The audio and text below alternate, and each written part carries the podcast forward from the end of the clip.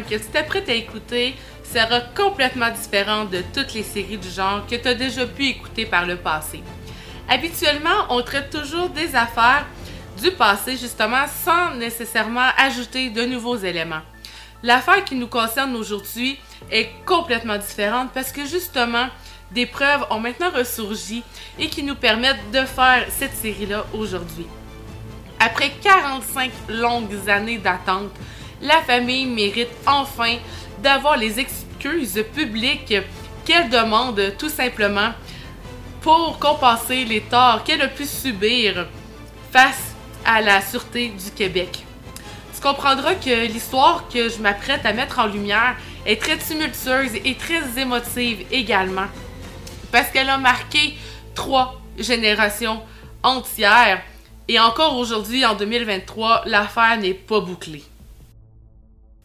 Sache que dans cette série, je serai ta voix alors que nous tenterons de mettre en lumière des précisions sur les faits afin de rétablir la vérité concernant le plus long kidnapping au Canada.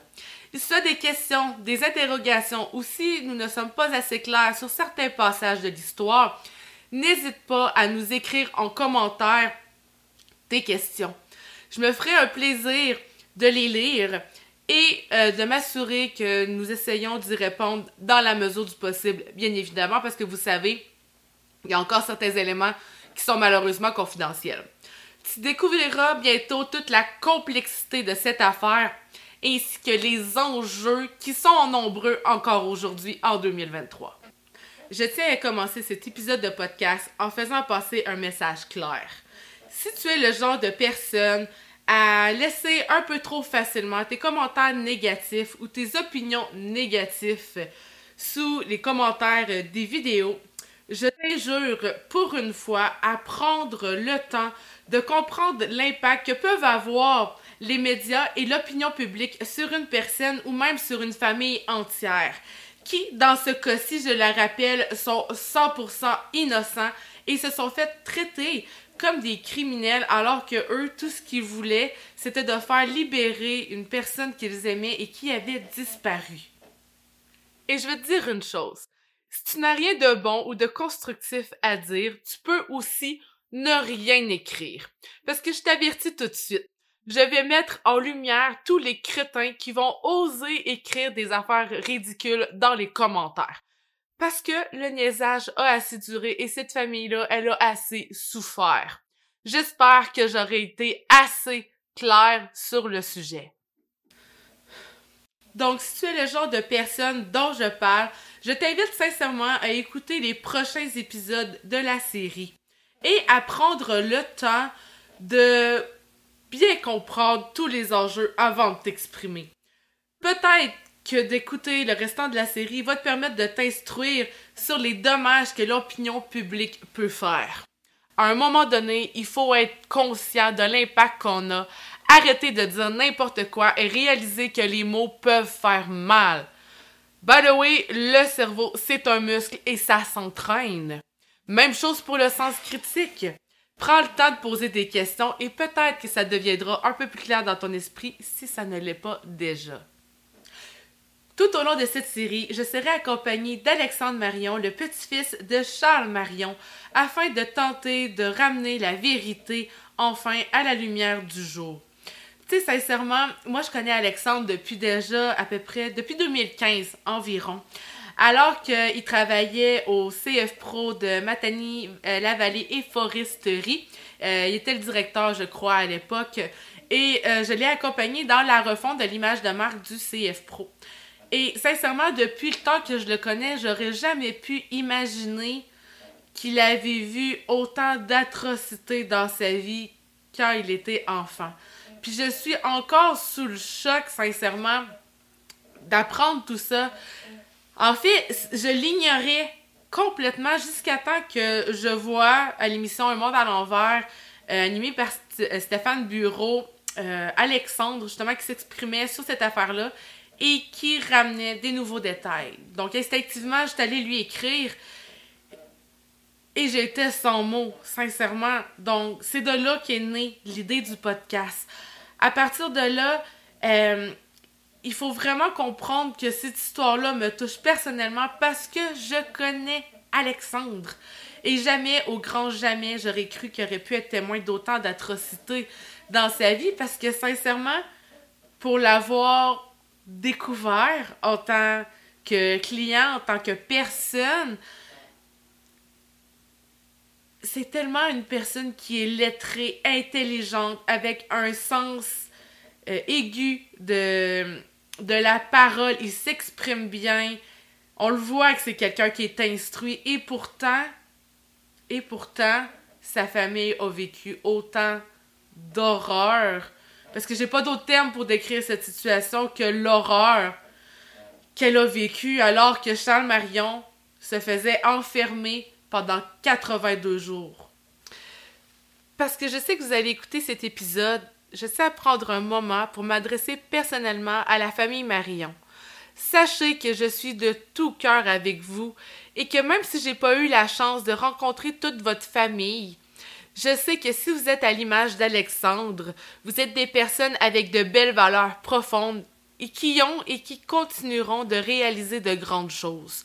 Je suis encore énormément choquée par l'histoire que vous avez vécue et à défaut d'un meilleur terme, à chaque fois que j'apprends quelque chose de nouveau, je peux pas m'empêcher d'être fâchée contre l'injustice que vous avez vécue.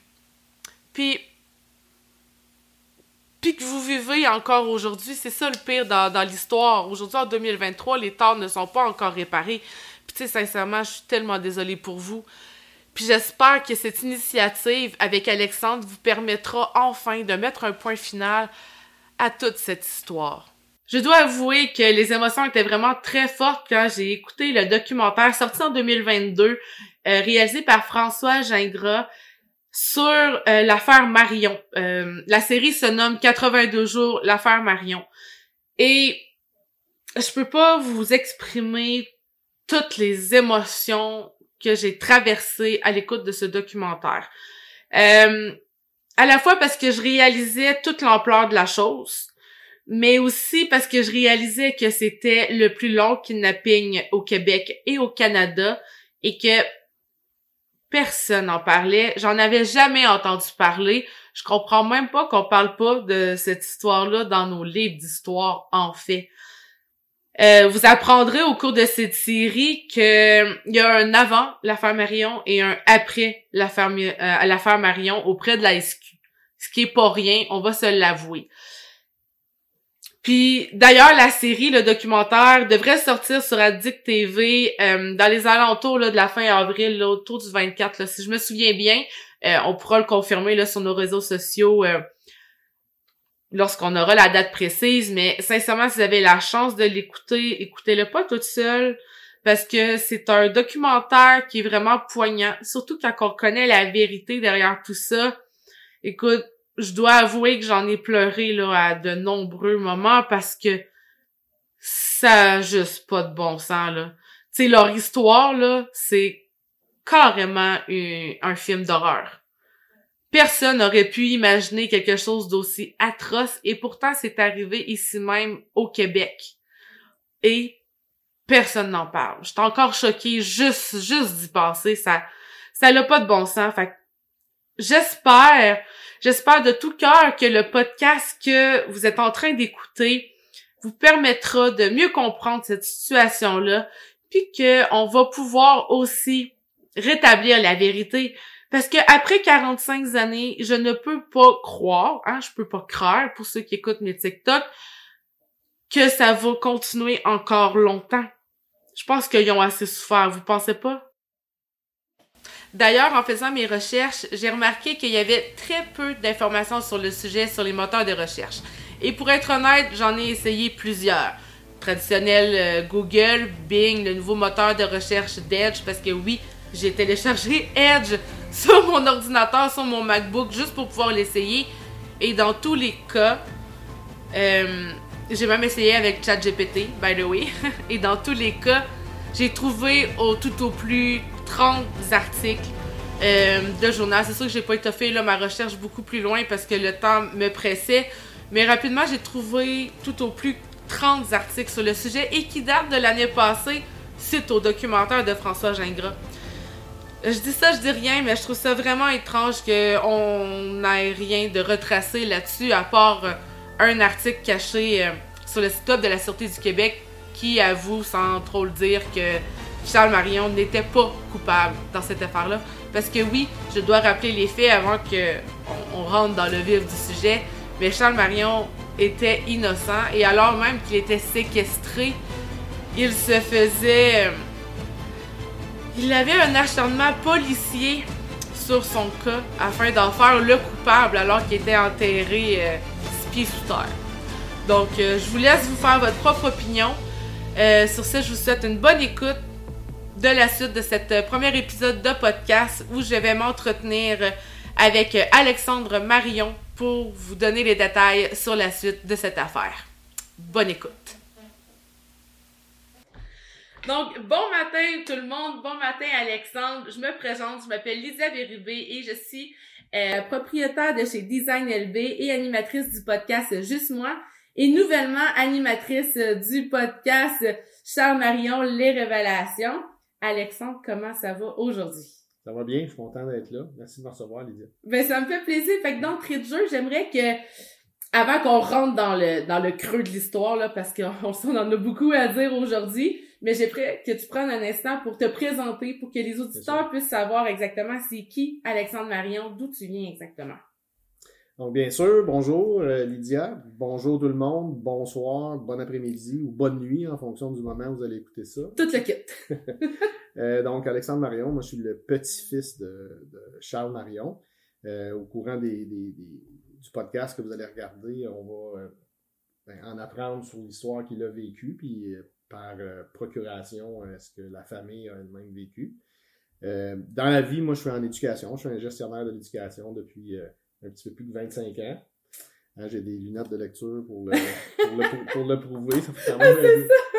c'est là qu'on s'est croisés, hein, dans, dans, dans, ton parcours professionnel. Ouais, c'est ça. Euh, et euh, bon, j'ai passé le plus clair de ma vie euh, en, en, Outaouais.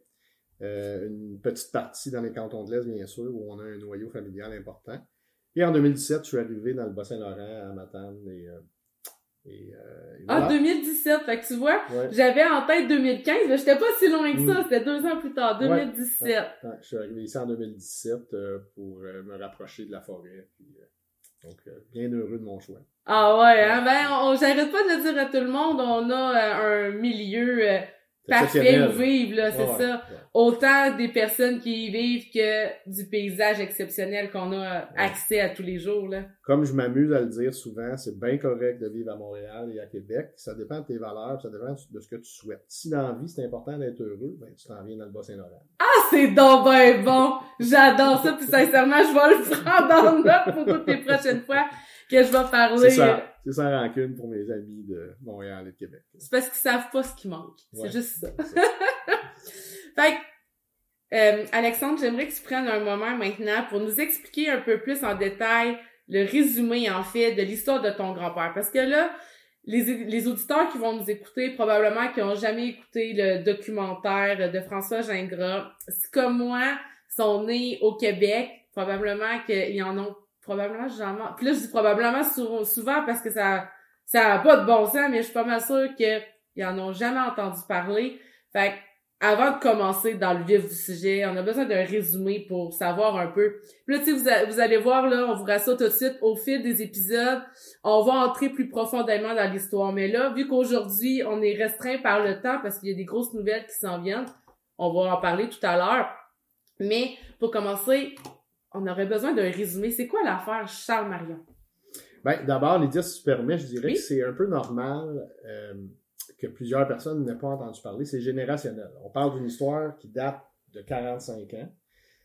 Il y a eu un tapage médiatique le monstre à cette époque-là qui a duré plus de deux ans. Ça, s'est calmé en janvier 79. Puis tu vois, euh, mon grand-père s'est fait kidnapper le 6 août 1977. Alors, il y a un tapage médiatique monstre qui s'est complètement euh, apaisé, si tu, veux, au fil des ans. Donc, euh, c'est normal. Aujourd'hui, les, personnes qui étaient adultes à l'époque, qui, peuvent se souvenir de ça, sont, assez, sont assez vieillissantes. Mais malheureusement, l'histoire n'est pas terminée, comme tu le sais, puis comme on va le dévoiler au cours des prochaines émissions. Alors, pour le récit, je pense que si ce qu'on veut faire, c'est synthétiser l'histoire, je, vais la séparer en trois blocs. OK? Donc, le premier bloc, euh, c'est l'enlèvement, la séquestration, la libération et le suicide. Euh, parce que Charles Marion, mon grand-père, a, fini cette épopée-là en s'enlevant la vie. Alors, le, 6 août 1977, il était à, son, euh, à sa résidence de campagne qu'on appelait Mon Repos. Il y avait mis une affiche sur, son, sur sa résidence. oui, puis on le voit bien dans le documentaire en plus. Là. Ouais. Et euh, puis dans le documentaire, ils ont loué la vraie place. C'est pas un décor. C'est vraiment l'endroit où, euh, le vrai chalet, où le drame s'est produit, puis où on a passé le, plus clair. Moi, j'ai passé le plus clair de mon enfance la fin de semaine et l'été, tout ça. Donc, c'est ça. Il, il était à, à sa résidence euh, par une soirée du mois d'août, le 6 août. Et il y a des malfaiteurs qui sont sortis du bois, qui, l'ont, euh, qui ont ligoté son ami Aline, qui l'ont pris, qui l'ont cagoulé, l'ont attaché, l'ont transporté, l'ont amené quelques, quelques kilomètres plus loin. Ça, ça prend lieu à... Ces événements-là se sont tenus à Stoke et il a été séquestré à Gould, peut-être une quarantaine de minutes de là. Alors, euh, ils, l'ont, ils l'ont enchaîné dans un réduit souterrain, en forêt, euh, complètement isolé. Il y avait une chaîne au cou, à, la taille et à la cheville. Puis il était là 82 jours. Donc, vous allez comprendre au fil des épisodes pourquoi ça a été si long, pourquoi c'est devenu le plus long enlèvement du Canada. Parce que 82 jours, là, pour nous remettre en perspective, là, c'est trois mois, là, c'est long en tabarouette. Là. Ouais, ah ouais, tout à fait. Euh, moi, j'ai visité cet endroit-là avant que la Sûreté du Québec la détruise. Là, puis même à 7 ans, euh, j'aurais pas pu passer 15 minutes là, et, la porte est ouverte. J'imagine comment il a dû sentir euh, grand-père dans ce réduit-là pendant 82 jours, c'est horrible. Alors, au mois d'octobre, euh, il est libéré après trois tentatives, deux tentatives qui ont échoué de la Sûreté du Québec et une tentative sous l'initiative de la famille qui a réussi, avec la collaboration de la, de la Sûreté du Québec, mais il dit vraiment du du bout des lèvres, là, il, était pas trop chaud à l'idée à ce moment-là. Ouais, parce qu'il voulait pas vous laisser aller. Euh, il, trouvait que c'était, il trouvait que c'était pas une bonne idée. Encore là, on va expliquer tous les détails de ce drop-là. On appelle ça le, le ouais, parce qu'il y a beaucoup de questions qui me viennent à propos de, de cette affaire-là. Fait qu'on en reviendra dans les autres épisodes. Bon. Puis il faut comprendre aussi, pour bien expliquer ce qui s'est passé 6 août. Charles Marion, n'était pas visé. C'était pas une victime dans les yeux des criminels ou des crapules qui l'ont enlevé à ce moment-là. Ce qu'on visait, c'était le mouvement des jardins. Donc, les caisses populaires euh, des jardins de l'époque. Euh, c'est à eux qu'on réclamait un million de dollars pour sa libération. Mon grand-père était employé de la caisse depuis une trentaine d'années. Donc, il était directeur de crédit, je pense. Hein? il était directeur de, crédit. C'est un employé de la caisse. Puis, euh, je pense que dans les yeux de ces personnes-là, de ces ravisseurs-là, c'était quelqu'un qui était peut-être plus facile à apprendre, à saisir, parce qu'il y avait une résidence euh, euh. Un petit peu plus éloignée, là, euh, dans le rang 11 à Stop. Donc, après, à sa libération, ce qui préoccupait mon grand-père, il était en mauvais état, comme vous pouvez vous imaginer. il a été admis à l'hôpital, il y a eu des soins psychiatriques qui ont duré pour le restant de, de ses jours. Mais dès sa sortie, ce qui l'a préoccupé, c'était euh, l'opinion publique. Donc, pendant, pendant sa séquestration, la Sûreté du Québec a laissé entendre à des journalistes euh, qui se trouvaient à Sherbrooke et qui vivaient souvent au même hôtel que les policiers, c'est un groupe euh, qui appelait le GTI, le groupe tactique d'intervention de la Sûreté du Québec. Et on a laissé entendre que Charles Marion s'était enlevé lui-même, et un peu plus tard, on a laissé entendre que Charles Marion était aidé de son fils, Pierre, mon père. Parce que là, pour préciser, là, tu l'as dit vite vite, mais la police et les médias étaient tous au même hôtel à ce moment-là. Fait que, tu sais, les informations, ça s'échangeait, puis ils, ont laissé couler de l'information, ben, des fausses informations. Oui, oui, oui. Puis, tu sais, on, peut même nommer les inspecteurs. Le, GTI, c'était, c'était dirigé ça, par l'enquêteur euh, euh, Robert Terrien, qui a refusé de participer au, euh, documentaire, De, de François est-ce qu'il est encore en fonction? Pour le Non, non, il n'y a plus personne qui est en ah, fonction à la Sûreté du Québec. C'est d'ailleurs un des arguments de la Sûreté du Québec, je vais y revenir ah ouais? pour, dire, ben non, euh, on, ne s'occupe pas de la femme. J'ai des bonnes questions, hein? Donc, bref, pendant la séquestration, euh, les ravisseurs qui visitaient euh, Charles, dans, mon grand-père, dans sa, dans sa cache tous les 3-4 jours, pour lui donner de la bouffe ou des, choses comme ça, ben, lui amenaient des journaux. Alors, lui, pendant sa séquestration, il a, il a constaté que qu'on véhiculait ces informations-là sur lui. Ça a été vraiment épouvantable. Puis dès sa sortie, euh, on a senti que c'était l'élément qui était. Ben, tu sais, avec raison, là. J'ose pas m'imaginer d'être enfermé. Puis, tu sais, sincèrement, là, vous écouterez les autres épisodes, vous irez voir le documentaire si vous voulez voir. Euh, parce qu'on voit les images de la cache là, dans le documentaire, ça donne des frissons dans le dos, mais tu sais, il faut, faut se remettre en contexte. Là. Charles il était enfermé dans un trou six pieds sous terre, parce que c'est carrément ça. Là. Je ça dire, avait à peu près ça six pieds. C'est ça, c'est ça. Puis les ravisseurs prenaient le temps de lui montrer des coupures de journaux qui l'incriminaient lui alors qu'il était séquestré. Ça a dû être tellement difficile mentalement là, de, de, de vivre ça. Déjà que tu es enfermé, mais de savoir que tout le monde est contre toi. Ouch. Ouais, ouais c'est ça. C'est difficile de se mettre dans cette position-là. C'est difficile de comprendre euh, comment une personne peut se sentir c'est difficile à vivre aussi quand c'est une personne qu'on aime, qui est proche de ben, c'est encore pire, là. Euh, et il y a eu aussi des, accusations qui visaient mon père. on a prétendu euh, à tort euh, que, mon père Pierre avait lui-même participé. Et ce qui a habité la famille, en particulier mon père, qui, a vraiment été le, représentant de la famille, l'homme fort, si vous voulez, de la, gestion de cette crise-là, c'était Pierre. Et euh, pendant qu'on lui parlait de ces énormités-là, de ces, de, ces thèses complètement malhonnêtes et non fondées, on ne cherche pas euh, Charles Marion. Oui, c'est ça, là, pendant ce temps-là. On, ne cherche pas du tout Charles Marion. C'est ça qui a fait en sorte que c'est devenu euh, le plus long enlèvement au Canada. Puis on s'entend, il n'était pas au Hilton là, dans une suite, il était dans, enchaîné dans un trou dans le bois.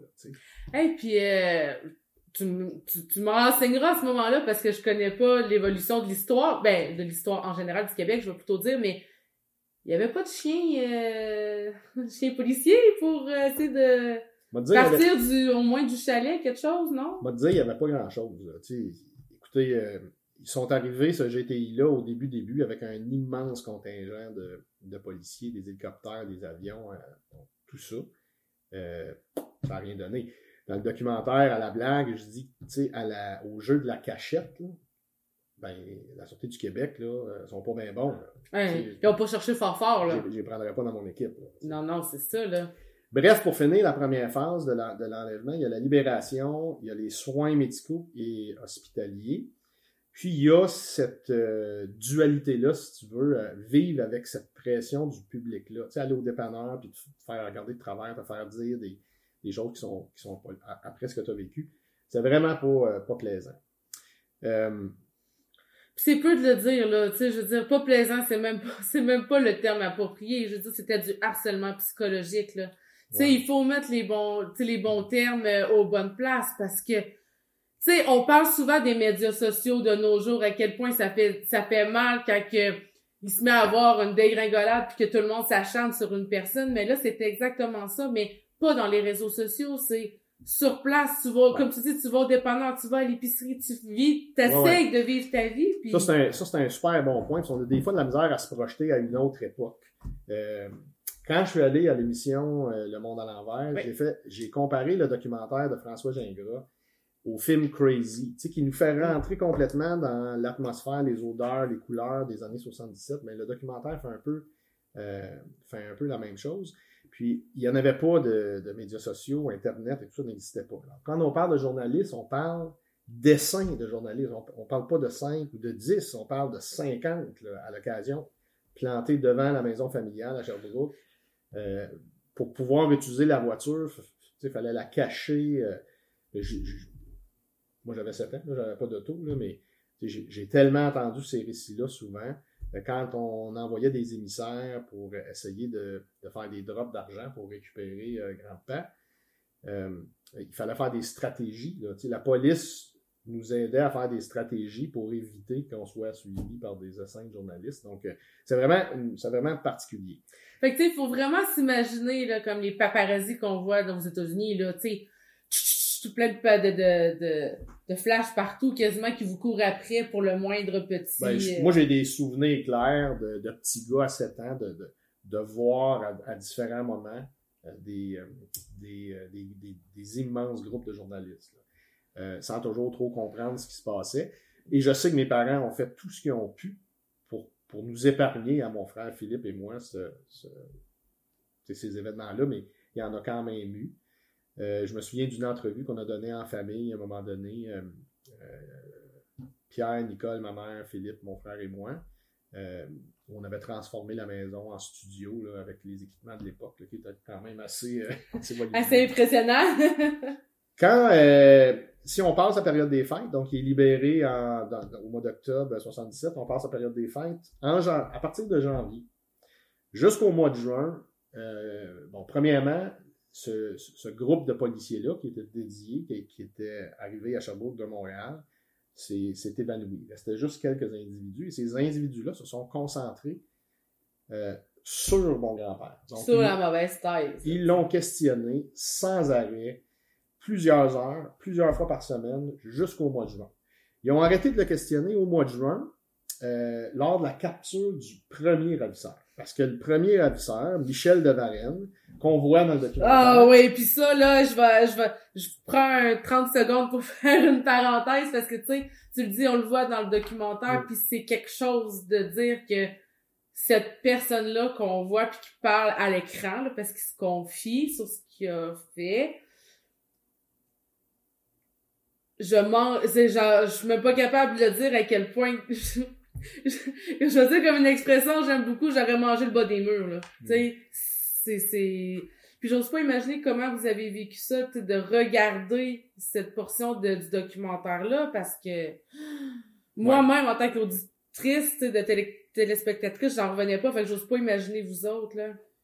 Ouais, c'est un mix feeling, parce que, bon, c'est sûr que c'est sûr que c'est une crapule. C'est un bandit. Il a, il, a, il a, kidnappé mon grand-père. C'est un évadé de prison. Il était, il était, C'est d'ailleurs à cause de ça que, de façon complètement fortuite, on l'a découvert. Puis je tiens à préciser que sa capture à Michel de Varenne et, et la capture de, de, de, ses, de ses complices, euh, le GTI, le fameux groupe d'enquêteurs, n'a rien à voir avec ça. Ce sont des policiers que j'appelle des vrais policiers de Sherbrooke. De cœur, là. Euh, qui, euh, qui l'ont reconnu dans un, dans un, un bar qui s'appelait le bar chez René pour euh, les nostalgiques de la rue Wellington à Sherbrooke, puis qui ont finalement procédé à son arrestation. Et ça n'a pas été long que toute la bande a été ramassée. Alors c'est là que les, la Sûreté du Québec a arrêté ces, ces interrogatoires. Là, de, c'est insistant puis intimidant. Ben oui, une fois qu'il y avait euh, le vrai coupable, tu sais, au lieu de le chercher depuis ce temps-là. Mais on n'était pas au bout de nos peines parce que dans, la, dans la, dernière partie de la phase 1, ben, c'est le procès de ces ravisseurs-là. Ah ouais. Donc, c'est amené euh, Maître Jean-Pierre Rancourt, criminaliste euh, qui venait de commencer, pas connu de personne, que tout le monde connaît aujourd'hui, qu'on voit souvent là, à, TVA. Et M. Rancourt défendait un certain Claude Valence. Donc, euh, qui était le boss un petit peu de, ces crafules-là. Alors, on comprend qu'ils sont accusés d'extorsion, sont accusés d'enlèvement, de, séquestration.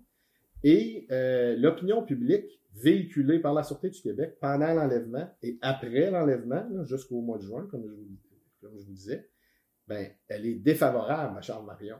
le mal est fait. La graine a été semée par la Sûreté du Québec. On a plein d'exemples qu'on va on va pouvoir fournir pour démontrer euh, euh, l'ampleur des gestes qui ont été posés, puis même qui les a posés. Euh. Oui, parce que tu as tout ça en ce moment. Tu as toutes les informations dans les mains. Oui, on, a tout ce qu'il faut. mais pour revenir au procès, lui, Maître en cours, devait défendre, devait défendre son client et il a eu la, la partie facile. Je l'ai entendu dire à un moment donné qu'il avait tout contre lui, mais dans les faits, à partir du moment où il y a un doute, un simple doute sur la complicité de la victime, on innocente, euh, on innocente le, le, présumé. Donc, donc, Maître en cours n'a eu qu'à mettre en lumière les thèses véhiculées par la Sûreté du Québec dans l'espace public. Il les a exacerbées un peu. Il a fait, il a fait beaucoup de théâtre. Bon, est-ce qu'il est allé trop loin ou non? Moi, je ne veux pas entrer dans ça. Euh, lorsqu'on lui parle de ça, il nous dit qu'il a fait son travail de criminaliste. Euh, on pourrait se poser d'autres types de questions par rapport à l'éthique, par rapport à, la conscience, mais euh, lorsqu'il parle de l'affaire Marion il défend la thèse qu'il a fait son travail et je, lui accorde ça, qu'il a, fait son travail. On pourra vous laisser juger vous-même de la situation dans les prochains épisodes parce qu'on va en parler plus profondément. Parce que moi, j'ai un autre avis que toi sur le sujet, mais je vais vous laisser... Euh, sincèrement, Alexandre, là, moi, je vous trouve bon. Tu vous, parce que toi puis ta famille, là, je vous trouve bon en tabarouette d'être aussi... d'être capable d'être aussi équilibré. Tu sais, mm. dans vos propos. Moi, je, je, dirais pas équilibré tout le temps, mais. Ouais, mais encore là, tu sais, je veux dire, tes parents, c'est tout le temps sage ce que tu dis, tu sais. Mm limite, c'est toi qui me peur parce que moi, je suis frustrée pour vous autres, là, tu sais. Puis. Mais tu sais, dans les faits, là, on peut bien se chercher des coupables, mais on vit avec un système de justice et la mm. justice n'a pas fonctionné. C'est ça qui est dommage. La justice n'a pas fonctionné parce que la thèse de l'implication farfelue, non fondée, tu sais, Charles Marion n'a jamais été euh, accusé, il n'a jamais été présumé, il n'a jamais même été considéré dans une enquête officielle. On a juste complètement diffamé sa réputation. C'est acharné sur et, et, c'est ça. on a tenté, là, vraiment, là, même, euh, même jusqu'à la découverte de, ou à la capture de M. Devaret. Fait qu'il faut finir avec le procès. Pendant le procès, Charles Marion, mon grand-père, on est au procès des accusés. Des présumés des accusés. Des accusés. des, des, accusés. Et euh, il a été contre-interrogé par maître en cour pendant neuf jours neuf jours euh, durant lesquels il a beaucoup réfléchi à s'enlever la vie. Il, il voyait pas de lumière. Il était plus capable. Et au bout de neuf jours, euh, il était quasiment mort. Et c'est pas au sens figuré, là. On, on, parle de, de, de, de, réels projets de mettre fin à ses ah jours. Hein. Parce que on lui a ramené constamment les éléments véhiculés par la Sûreté du Québec à l'effet qu'il était peut-être parti de son, de son propre enlèvement. Et ça, ça termine la première phase, Lydia, parce que beaucoup de gens vont dire, mais pourquoi vous n'avez pas poursuivi à ce moment-là? Vous n'êtes pas allé plus loin, vous n'avez pas... Parce qu'il fallait faire survivre mon grand-père. C'est ça, il faut se remettre en contexte. Là. Alors, on a de 1977, de, 1977 jusqu'à, jusqu'au 2 janvier 1979, moment où le, verdict est tombé pour les accusés Valence de Varennes. Deux ans plus tard. Ça a pris, c'est ça, c'est deux ans. Il sort il sort en octobre. Ben, c'est bon. Il sort en octobre 77. Euh, euh, les interrogatoires, c'est de janvier 78 à juin 78. Euh, le procès a duré trois mois, donc a dû commencer fin septembre, octobre. Et ça s'est terminé, le jury a fini de délibérer le 2 janvier. Donc, du 2 janvier 1979 jusqu'à son suicide à Stoke en 1999, les efforts de la famille, c'est de, faire survivre mon grand-père, d'essayer de lui donner des, bons temps. Donc, il n'est pas question de faire des sparages médiatiques, de chicaner avec la sûreté. On est incapable de faire ça. Toute l'attention, elle est mise sur passer des bons moments. Oui, puis c'est normal parce que, tu sais, il est en état de choc, là. Tu sais, c'est un choc post-traumatique, carrément, là. Tu sais, c'est pas différent qu'un soldat qui revient, là, je veux dire, avec tout ce qu'il a vécu. Je disais tantôt, Lydia, c'est difficile de se mettre dans ça. Mais ce qu'on a senti, les personnes autour, c'est que les, moments suivant l'enlèvement, le, harcèlement de la Sûreté du Québec, euh, le contre-interrogatoire euh, en cours par Jean-Pierre euh, Rancourt et le, regard du public, ça, a, été pire. Dans une lettre que j'ai écrite et destinée à la première ministre, Mme Marois, j'ai 2012 en tête, mais il y a un extrait de cette lettre-là qui est publié dans le deuxième livre de mon père. Euh, et je ne serais pas capable de paraphraser exactement, mais ce que je dis, c'est que c'était tellement difficile pour lui, c'était tellement odieux de vivre ce regard-là, que s'il avait pu retourner dans son trou puis mettre ses chaînes, je pense qu'il l'aurait fait pour se cacher parce que c'était trop difficile à vivre. Oh mon Dieu, mais tu sais, c'est tel. Oh, c'est lourd. Mais tu sais, j'ose pas. C'est ça. Comme tu le dis, c'est qu'on n'est pas capable d'imaginer parce que c'est trop atroce. Tu sais, il y a certains journalistes qui disaient un peu euh, non, c'est impossible que il, se soit vraiment fait enlever parce que c'est trop atroce la situation dans laquelle il, a vécu. Il y a un journaliste qui a dit ça, ça c'est un petit peu nono, là. Ah, tu dis, là? C'est pauvre monsieur. J'avais de la peine pour lui, Lui, il trouve que les conditions dans lesquelles il était séquestré, c'était tellement horrible, dans sa tête, ça, ça se peut pas. Donc, tu sais, en tout cas, euh, c'est un, un, peu plate, mais bon, euh, fait que, tu sais, même une fois sorti du trou, il était pas vraiment sorti. Non, non, non, ça a été, non, non, sérieusement, Lydia, ce bout-là était très pénible. C'est la raison de laquelle on, je me prête à des exercices comme celle qu'on fait aujourd'hui, euh, pour conscientiser euh, la population à ce qui est arrivé, parce que, à l'heure actuelle, ce sont des gestes graves qui ont été posés. On s'en est pas excusé. Euh, la famille n'a pas été dédommagée. Il n'y a, rien qui a été fait, ni par son employeur, le mouvement des jardins. Je vous rappelle que ce qui était visé, le mouvement des jardins. Le mouvement des jardins n'a rien fait pour, euh, pour aider Charles. Et la Sûreté du Québec ne s'est pas euh, rétractée d'aucune façon crédible et d'aucune façon euh, honorable, si vous voulez, pour réparer les torts qui ont été causés.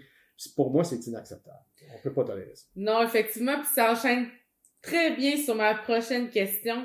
Pourquoi 45 ans plus tard? Pourquoi c'est aujourd'hui que tu es prêt maintenant à prendre la parole? Moi, je sais déjà la réponse, mais je te pose la question parce que les auditeurs, eux, ne la connaissent pas encore. Ben, je vais faire un mix de ta question avec la fin de la première. Après son suicide, là, quand, quand il a disparu, il y avait encore ma grand-mère qui était vivante, qui avait encore beaucoup de sensibilité dans la famille, mais on est entré dans une période de dialogue. Alors, Pierre, mon père, a écrit deux livres, un en 2012, un en 2021. Il a tenté de communiquer avec la Sûreté du Québec, avec les autorités gouvernementales, le ministre de la Justice de l'époque, le ministre de la Sécurité publique lorsque le ministère a été créé. On a tenté un dialogue avec les autorités pour euh, régler, fermer le... le dossier. Et ça n'a pas fonctionné jusqu'à la production de ce documentaire-là par, euh, par M. François Gingras. Et comme par hasard, euh, à la sortie du documentaire, lorsqu'on a commencé à en entendre parler un petit peu, whoop, la Sûreté du Québec a répondu. Ah, ben, gadon. Là, on voulait le voir. Alors là, ça finit la deuxième phase, on arrive dans la troisième phase, et la troisième phase, c'est pas compliqué, c'est on demande des excuses publiques. Puis tu me poses la question, pourquoi 45 ans après? Ben, c'est parce que le mouvement qu'on a créé avec la sortie du livre, avec le documentaire, ben là, il y a des choses, il y a des, éléments, il y a des éléments qui ressortent. Notamment, Bon, un, il y a la réaction de la Sûreté du Québec. La Sûreté du Québec nous a répondu, elle a dit oui, on est prêt à vous rencontrer. Il va juste falloir que vous signiez deux, trois lettres là, pour confirmer que vous pouvez rien dire de ce qu'on va se, dire ensemble. Écoutez, là, ça en était ridicule, les lettres avec confidentiel sous toute réserve. Vous pouvez pas montrer ça à personne. Un petit peu plus, puis c'était écrit en bas. Si vous dites ça à quelqu'un, on va vous mettre en prison. Alors, c'est sûr qu'on a refusé. Je, je, je vais te dire, Lydia, on n'en a rien à cirer de ce que peut dire la Sûreté du Québec.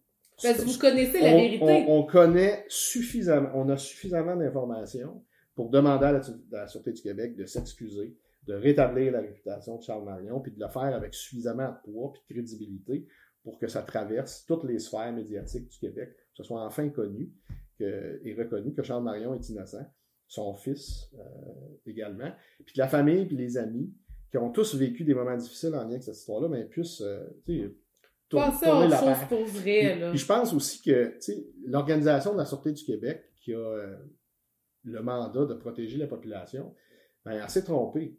Belle marque de maturité, à mon avis, que de l'exprimer, de l'établir, puis d'aller chercher euh, auprès de la population qu'elle doit protéger, là, un, un, niveau de sympathie ou un, un niveau de confiance qu'elle doit rétablir, parce que présentement, c'est pas le cas. Non, c'est ça. Puis, tu sais, on va, on va se le dire, vous avez plus confiance en la Sûreté du Québec, là. Non, mais en fait, euh, on a plus que plus confiance. C'est que à toutes les fois qu'il y a une prise de parole contre la Sûreté du Québec, le, ce qu'on s'attend, c'est à des représailles, en, tentative de discréditation, intimidation, etc. Si le passé garant de l'avenir, on est obligé de, de penser que même notre service de police euh, national pourraient poser des gestes comme ça. Fait qu'encore aujourd'hui, est-ce que tu as peur des représailles qu'ils pourraient avoir? Peur, c'est pas un bon mot. Non, ça serait non, quoi peur- le bon peur- terme? Peur, c'est pas un bon mot, c'est juste que je les attends. Ok, que, je les, que, que- que je les attends, euh, que je, je souhaite que ça se passe bien. Je ne poserai aucun geste pour nuire à, à l'issue positive du dossier. Mais toutes ces folies-là qu'ils ont fait à mon grand-père, à mon père, euh, tout ce qu'on peut leur reprocher dans les innombrables commissions d'enquête euh, Il y en a que- eu que- beaucoup. ouais, qu'il y en a eu sur le, le dos de la Sûreté du Québec. là. Euh, je m'occupe pas de ça. Puis si ce, qu'on- si ce que la Sûreté du Québec veut, c'est m'intimider ou me discréditer, ben, je leur souhaite bonne chance. Ouais, parce que là, en plus, on met l'affaire devant tout le monde. Ouais. Fait que, tu sais, on s'entend, on pense pas qu'il qu'il va y avoir des tentatives d'intimidation. En tout cas, moi, puis tu sais, euh, je vais parler pour moi parce que j'ai pas vécu ce que vous avez vécu. Puis, tu sais, encore là, en tant que, tu sais, j'ai, j'ai 35 ans, là, en tant que jeune femme, je peux pas croire, puis à chaque fois que je dis je peux pas croire, bout d'hier, c'est ça qui arrive, là. Mais euh, je peux pas croire que ceux qui sont supposés nous protéger nous protègent pas pour vrai, puis qu'ils sont pas capables d'au moins avouer leur tort, parce que au bout du compte, là, c'est ça que vous voulez. Il y a pas d'argent. Tu sais, là, je vais vous poser la question que tout le monde se, se pose, là. Il y a pas d'argent en jeu, c'est pas ça que vous voulez. Non, non, non, c'est pas, pas ça qu'on veut. On, on va en demander, par contre, si, si n'obtempèrent pas, si on n'arrive pas à s'entendre dans un geste public assez fort, on va à l'encours. C'est un peu, c'était un peu ça le, le discours qui a été tenu à, à l'émission euh, Le Monde à l'envers. Pour finir là, sur les policiers, Lydia, là, Oui. la, la bonne nouvelle peut-être, parce que il y, a des, il y a de bons policiers. Ce qu'on reproche à la Sûreté du Québec, on le reproche au grand quartier général, aux boss. Ce sont les boss et leur groupe tactique d'intervention, leur groupe d'urgence, ce sont eux qui ont, qui ont euh, magané le, le dossier. Et même les policiers qui ont été directement impliqués à cette époque-là, en 77, là, on en voit trois dans le, dans le documentaire, même eux se sentent, sont visibles, c'est visible qu'ils sont mal à l'aise avec la façon dont le grand quartier général de la Sûreté du Québec s'est comporté. Alors, heureusement, on a de bons policiers euh, euh, dans les rues. Moi, je vois un policier, je ne pars pas courir en me sauvant, pas pantoute. Ouais. Euh, mais c'est vraiment au grand quartier général, à la direction générale et au ministre maintenant, François Bonnardel, pauvre ministre, c'est lui qui est pris avec ça, mais c'est à, c'est- c'est à lui que, que, que- que je vais finir par m'adresser. Ouais, ben c'est sa responsabilité. Je veux dire, euh, c'est lui qui est ministre de la, de la sécurité publique. Fait que si on n'est pas capable d'avoir de nouvelles de la SQ, la moindre des choses, c'est que le ministre nous réponde au minimum. Fait que si on veut être clair, Alexandre, c'est quoi vos demandes exactes à la SQ aujourd'hui? Ben, en fait, euh, on a demandé le 24 mars dans une émission euh, télévisée des excuses publiques. Concrètement, là, euh, concrètement, ce qu'on souhaite, c'est une euh, conférence de presse tenue conjointement avec des représentants de la famille pour établir euh, de façon forte et crédible l'innocence de, de Charles Marion, présenter des excuses pour les moyens qui ont été utilisés, peut-être nous parler un petit peu des changements qui ont été opérés à la Sûreté du Québec depuis, depuis l'époque de, de l'enlèvement pour rassurer peut-être le public. Euh, et et c'est tout. Ça, c'est ce qu'on demande à la, Aussi Sûreté- simple que à ça. la Sûreté du Québec. Il y aura d'autres demandes éventuellement euh, pour le mouvement des jardins qui euh, qui, qui, euh, qui a pas joué son rôle d'employeur comme il aurait dû. Je parle pas de la Caisse populaire de l'Est. La Caisse populaire de l'Est, où travaillait Charles, les gens ont, ont été supportants et, et très euh, sensibles à la famille à Parce que c'est un collègue, là, que eux ils perdaient, là. Mais l'endroit où on avait besoin d'aide, c'est dans l'espace public. Mm. Et la Caisse populaire de l'Est n'avait pas la liberté de prendre parole publiquement. C'est le mouvement des jardins euh, qui, qui détient ce, ce- ce pouvoir-là. Et ils n'ont pas. On les a rencontrés euh, l'automne dernier. Euh, on, a fait, on a rencontré une très gentille madame qui nous a reçus avec beaucoup de courtoisie, qui travaille au mouvement des jardins comme vice, euh, comme première vice-présidente ou quelque chose comme ça. Et euh, ça fait 30 ans qu'elle est là, puis elle ne connaît pas l'affaire Marion. Et ils ne se sentent pas d'obligation d'employeur face euh, au sévice qu'a connu Charles Marion. Puis notre prétention, puis ça sera traité une fois le dossier de la Sûreté du Québec réglé, ça sera traité avec eux comme euh, une lésion professionnelle. Donc, euh, ce sera un autre, développement. Parce que il faut comprendre, Lydia, là, que ce qui a été véhiculé dans les médias par la Sûreté du Québec a eu des incidences à, à, plusieurs niveaux. D'abord, un abandon complet de l'employeur. Le mouvement des jardins a abandonné son employé et il s'est caché derrière la thèse de, la Sûreté du Québec. Il a eu euh, une incidence, ces ragots-là véhiculés par euh, l'enquêteur Dufresne, l'enquêteur Dugas, l'enquêteur Terrien, euh, l'enquêteur Gallianos, l'enquêteur euh, Fauchon. Donc, ces gars-là du GTI, là, ce qu'ils ont véhiculé dans les médias à cette époque-là, euh, ont servi, ça, ça a servi de défense à Jean-Pierre Rancourt pour défendre Claude Valence en cours. Donc, on se fait abandonner par l'employeur sur la base de la thèse de la Sûreté du Québec. L'accusé principal, ou un des accusés principaux, se fait innocenter des charges de kidnapping. Puis finalement, euh, Charles Marion se suicide. Donc, l'impact du groupe d'urgence de la Sûreté du Québec a eu un seul, a eu des effets négatifs de A à Z sur la famille. Rien de positif. Je rappelle que la capture des ravisseurs, la libération de Charles, le groupe d'intervention de la Sûreté n'est pas impliqué. Puis au contraire, vous leur aviez demandé de rester à l'écart parce que les deux premières tentatives avaient échoué. On a accepté parce que euh, il y avait quand même un danger d'envoyer deux gars dans une, dans une voiture avec une valise de cash dans le bois. Fait qu'il y, a, un gars de la sûreté qui était couché sur le banc dans l'arrière. Et euh, ça, j'en ai pas parlé à mon père, mais j'imagine aussi que pour mon père Pierre, à cette époque-là, euh, il, se faisait tellement harceler par la police par rapport à sa possible il voulait que la police soit là pour constater. Là, que... Ouais, qu'il puisse prouver que ben, Seigneur, on va porter de l'argent, là, pouvez-vous aller voir qui c'est qui va le pogner à l'autre bout, là? Ça, Parce que tu sais, si on remet en contexte, c'est encore plus ridicule, là. C'est que tu sais, la police, eux autres, ils disaient que c'était ton père et ton grand-père qui étaient impliqués, puis vous, de votre côté, vous ramassez de l'argent pour aller faire une demande de, de rançon parce que vous le savez que c'est pas vrai, puis les autres, vous croyez pas encore alors que vous avez apporté 50 000 piastres puis ça, franchement, là, n'importe qui doté d'une petite intelligence serait capable de faire un plus un crime. Ils sortent 50 000 pour les donner dans le vide. Je veux dire, quoi, c'est, ton grand-père qui l'aurait ramassé puis qui l'aurait redonné aux autres. Voyons donc, là, je veux dire. L'enquêteur terrien, le chef du groupe d'urgence, avait à un moment donné, durant l'enlèvement, épinglé dans son bureau à la vue de tout le monde, les journalistes qui le, qui, le voyaient. Notamment, je vais nommer Pierre Schneider, un journaliste de Photopolis, qui a fait un éditorial pour dire Hey, on s'est-tu fait remplir de cochonneries par la sûreté? Puis je vais prendre le temps de vous lire, l'éditorial, dans, dans un TikTok. Vous nous suivrez, là, parce que ça vaut vraiment la peine de le lire, sincèrement. Là. Fait que, pauvre, pauvre, euh, pauvre monsieur Schneider, là, qui, qui, qui s'est fait complètement euh, euh, manipulé. manipulé là. Euh, mais c'est ça, l'inspecteur terrien avait épinglé une, caricature qui représentait Charles Marion en train de négocier lui-même avec une poignée de cash là, sa libération. C'est vous dire. C'est même pas éthique. Ben, c'est. C'est en enquête. Je veux dire, tu sais pas c'est qui le vrai coupable. Je veux dire, tes policiers, t'es supposé être neutre à la recherche de la vérité. T'es pas supposé de ressortir des affaires des mm. médias que toi-même t'as influencé. En tout cas, hey, le ridicule de l'affaire, là, on s'entend-tu que c'est, euh, c'est incroyable, Le, le, documentaire est très éloquent sur euh, toutes les, toutes les thèses de, qui ont été euh, alléguées par la Sûreté du Québec. Et il y a des observateurs du milieu qui, qui, étaient là à l'époque, notamment il y a un représentant dont j'oublie le nom, qui était à cette époque-là sur le conseil d'administration de la Caisse populaire de l'Est à Sherbrooke. Puis il mentionne, là, dès l'arrivée de cette gang-là, au début, là, les rumeurs ont commencé à sortir. On a, on a, dès le début, arrêté de chercher Charles Marion.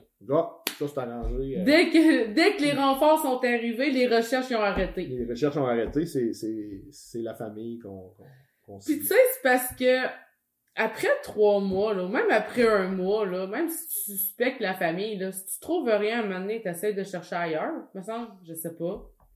On a découvert que euh, Robert Terrien avait, dans les mois qui ont précédé l'enlèvement, suivi une formation sur les enlèvements.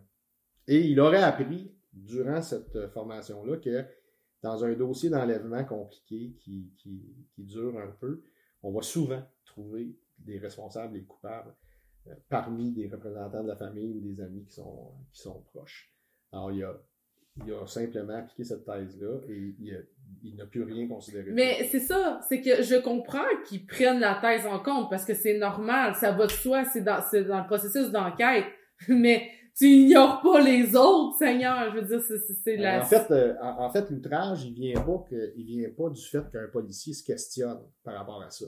L'outrage impardonnable, c'est d'avoir délibérément coulé ces, informations-là dans les médias, euh, de, façon délibérée et officiellement, et de façon, euh, je, pourrais dire, en, n'ayant pas en tête l'importance de protéger des éléments confidentiels. Comme tu l'as expliqué tantôt, Lydia, la police qui arrivait à Sherbrooke était à l'hôtel. Les journalistes, qui venaient tous de Montréal, puis ils étaient à l'hôtel. Fait que le soir, journalistes et policiers se faisaient des steaks sur le barbecue en arrière de leur chambre, puis ils prenaient du vin à la cruche. Et les journalistes se sont vite rendus compte que c'était la meilleure place à aller pour ben, tirer de l'information aux policiers. Donc. Euh... Puis tu sais, on s'entend-tu, là, du vin à la cruche quand t'as le coude un peu trop léger à la fin de la soirée, là, euh, tes inhibitions, t'en as plus ben ben, là. J'étais pas là. Je sais pas comment prenait. Non, mais tu sais, moi non plus, j'étais pas là, mais tu sais, à savoir comment juste des gars sur le party, on peut facilement deviner la finalité de l'histoire, maintenant. Puis, puis dans les années 70, là. En plus. Ça, ça virait, là. ouais, oui. Mais tu sais, je veux dire, à l'époque, là, je pense qu'il y en a, euh, je m'en allais parler de la ceinture de sécurité, mais j'ai fait comme c'est trop récent. Fait que c'est plus comme des banquettes avec la bière comme entre les jambes là, qui, qui étaient à l'époque peut-être. Je suis trop ben, loin. ben non, dans les années 70, là, des ceintures de sécurité, c'était pas, c'était pas très à la mode, là, mais, c'était quand même une belle époque. Ouais, c'est ça, ça enlève rien à tout ça, mais c'est juste que il y a tellement man... il y a tellement eu de manque dans cette affaire-là. C'est ça qui est, qui, qui est outrageux. Ouais. Toutes les manques qu'il y a à... Puis tu sais, à chaque fois qu'on en met un en lumière, il y en a un autre qui ressort, t'es fait comme... Mm. Puis ça m'amène à un autre point, parce que la semaine passée, tu as eu un échange euh, avec euh, Claude Poirier, qui était un des, euh, des émissaires à cette époque-là.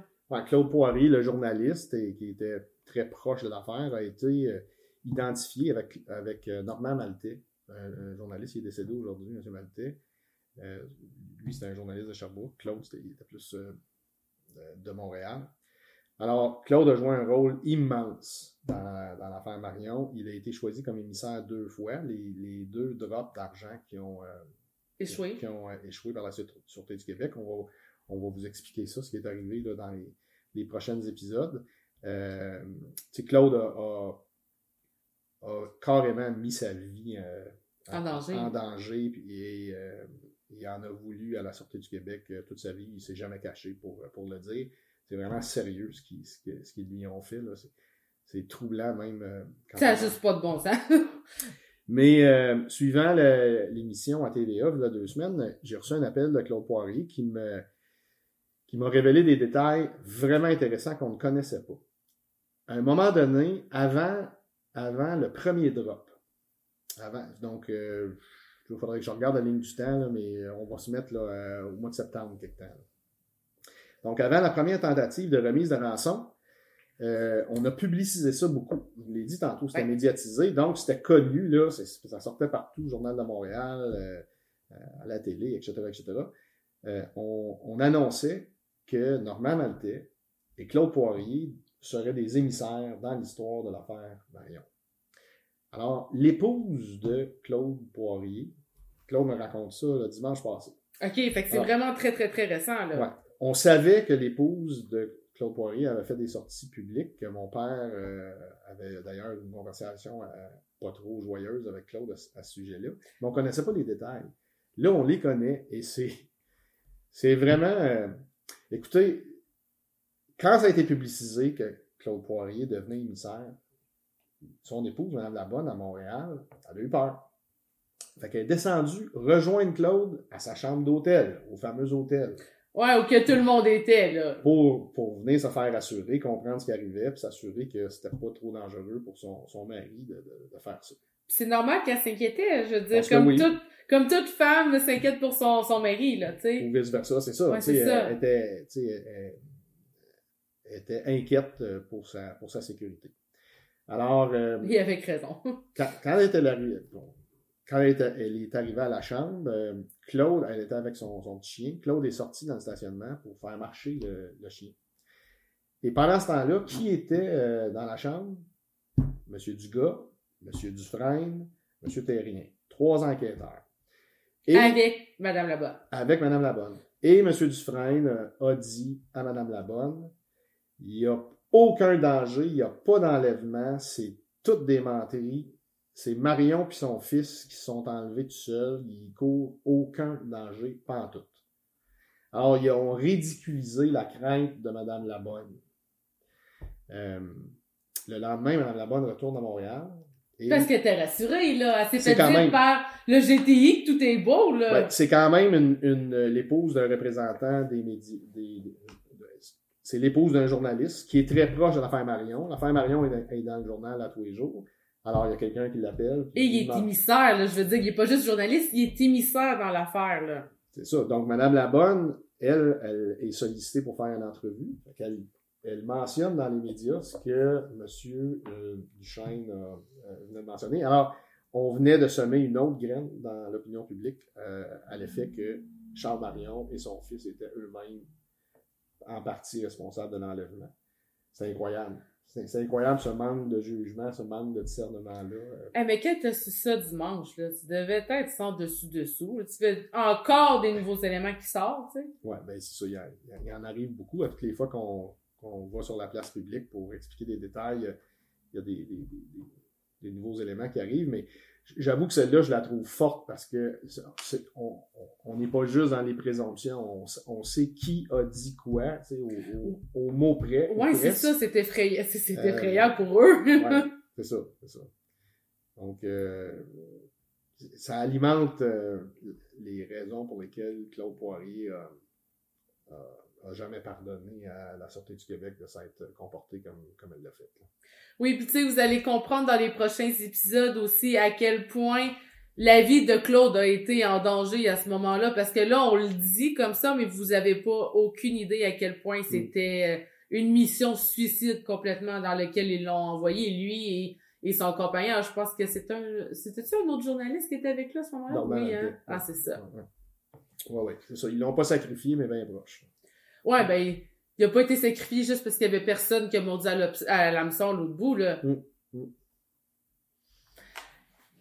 Fait, vous comprenez pourquoi on devait se faire cet épisode de podcast-là aujourd'hui. Puis tu sais, c'est le premier d'une série parce que comme vous vous êtes en train de découvrir, il y a tellement de nouvelles informations, il y a tellement de choses aussi à comprendre parce que là, on a effleuré l'affaire, mais on va prendre le temps dans les dans les prochaines semaines, dans les prochains jours, de discuter ensemble vraiment plus profondément dans l'histoire pour qu'on puisse la comprendre du début à la fin, puis que les auditeurs puissent à la fois aussi comprendre l'intensité, l'impact de cette affaire-là, mais aussi de comprendre une partie de notre histoire parce que on peut pas se fermer les yeux. C'est ça. C'est une histoire qui est arrivée ici au Québec, à Sherbrooke, à Stoke, à Good. Je dis comme bon. Ouais, ouais, Pour une fois, je l'ai dit comme bon.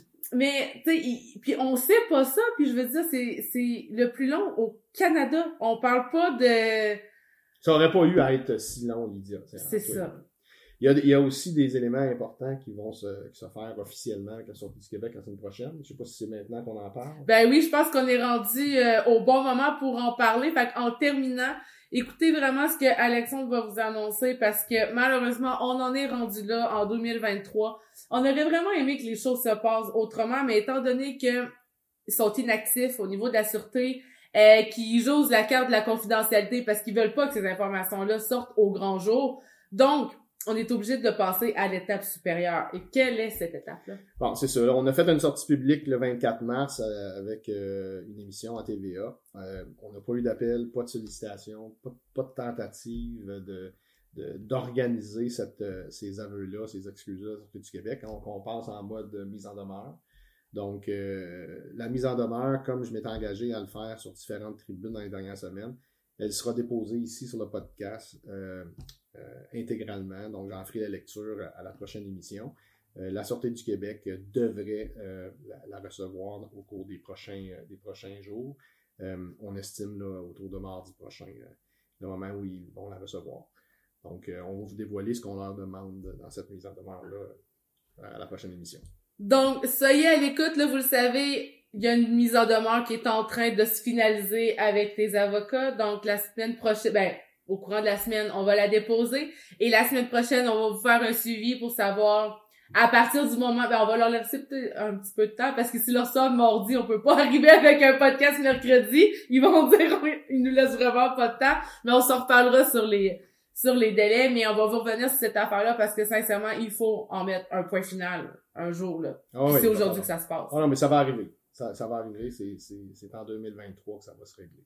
Puis tu sais, une dernière chose que je voudrais que tu parles en finissant parce que tu me l'as compté hier, puis tu sais, je pense qu'il faut que les, les auditeurs comprennent pourquoi tu fais ça dans ton dans ton profond là parce que tu sais tu m'avais nommé deux choses. Tu m'avais nommé entre autres que tu voulais léguer euh, un endroit plus sécuritaire à ton fils, mais aussi que tu veux pas qu'il aille à reprendre le flambeau de cette affaire-là à son tour. Ouais, il me semble que trois générations, c'est assez. Euh, comme on a discuté ensemble, quand euh, François Gingras a sorti son documentaire, on a fait un visionnement à la fin du mois de mars euh, l'année passée. On s'est rassemblés en famille, puis on a écouté ça. L'impact, même pour certains membres de la famille, qui, je pense à mon frère, par exemple, qui était, plus jeune, tu sais, qui avait 4 ans à l'époque, qui ne savait pas lire encore. Ça a été assez difficile, l'impact de ce visionnement-là. Et euh, ça nous laisse à penser, euh, Philippe, mon frère, Nicole, ma mère, ma tante Roselyne, mon père Pierre, que trois générations à, vivre et survivre dans ça, euh, qui n'est pas réglé, c'est assez. Moi, j'ai pas envie de laisser ça à mon fils, du tout, du tout. Je veux pas que Christophe ait ça. Je suis convaincu que mon frère veut, veut pas que ses filles. C'est sûr que non. aient à composer avec ça. Fait qu'il faut, faut régler cette histoire-là. Puis ils ont quel âge pour le fun? Euh, Christophe a 22 ans, puis euh, les deux flans chez Philippe ont euh, un peu 10 et 12. Puis ton fils qui est plus vieux, qu'est-ce qu'il pense de tout ça? Mon, mon, mon fils à, 22 ans a été ben, estomaqué par le, le visionnement du, documentaire. Est-ce qu'il était au courant? Ben, c'est sûr qu'il c'est, sûr qu'il était au courant, mais Christophe est venu au monde en 2000. Donc, mon grand-père était, déjà décédé. Il n'a pas visité Stoke. Il n'y a, pas ça dans son, dans son background. Puis c'est bien correct de Ouais, effectivement.